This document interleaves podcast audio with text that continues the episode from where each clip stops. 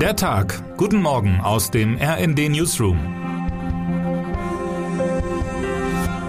Es ist Samstag, der 16. April. Sieben Wochen ist es nun her, dass die russische Armee in die Ukraine einmarschiert ist. Vor allem zu Beginn prägte sich für den Überfall ein Begriff ein, Putins Krieg.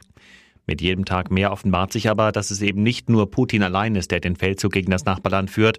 Der russische Präsident hat immer noch ein treues und gut funktionierendes System von Helfern und Helfershelfern um sich. Da ist zum Beispiel Dmitri Medvedev. Von 2008 bis 2012 war er Präsident, hielt also für Putin den Platz im Kreml frei, bevor der das Amt wieder übernahm. Eine kurze Zeit lang galt Medvedev im Westen als Hoffnungsträger für ein liberales Russland.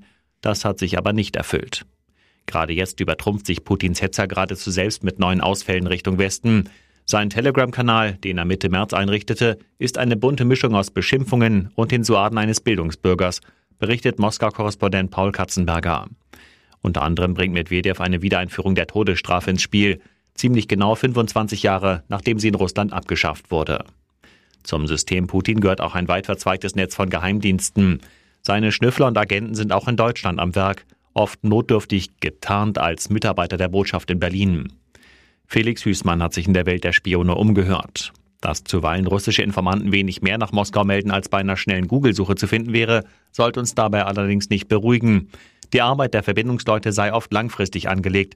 Man könne nie wissen, wann sie vielleicht doch etwas Hilfreiches herausfinden, meint ein Fachmann im Gespräch mit dem RND.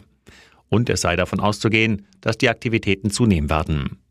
Ganz und gar nicht hilfreich sind derzeit prorussische Demonstrationen mitten in Deutschland. Bald könnten sie einen Höhepunkt erreichen, denn ein wichtiger Gedenktag wirft seinen Schatten voraus. Am 9. Mai feiert Russland den Sieg der Roten Armee über Hitler-Deutschland.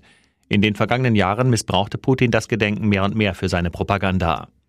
Jan Sternberg berichtet darüber, wie wichtig dieser Tag vor allem in diesem Kriegsjahr sein wird und wie der Konflikt mitten in Berlin offen zutage treten könnte. Termine des Tages. In Den Haag beginnen die Invictus Games, das große Sportereignis für Kriegsversehrte. Dazu werden auch Prinz Harry und seine Ehefrau Herzogin Meghan erwartet. Was heute wichtig wird.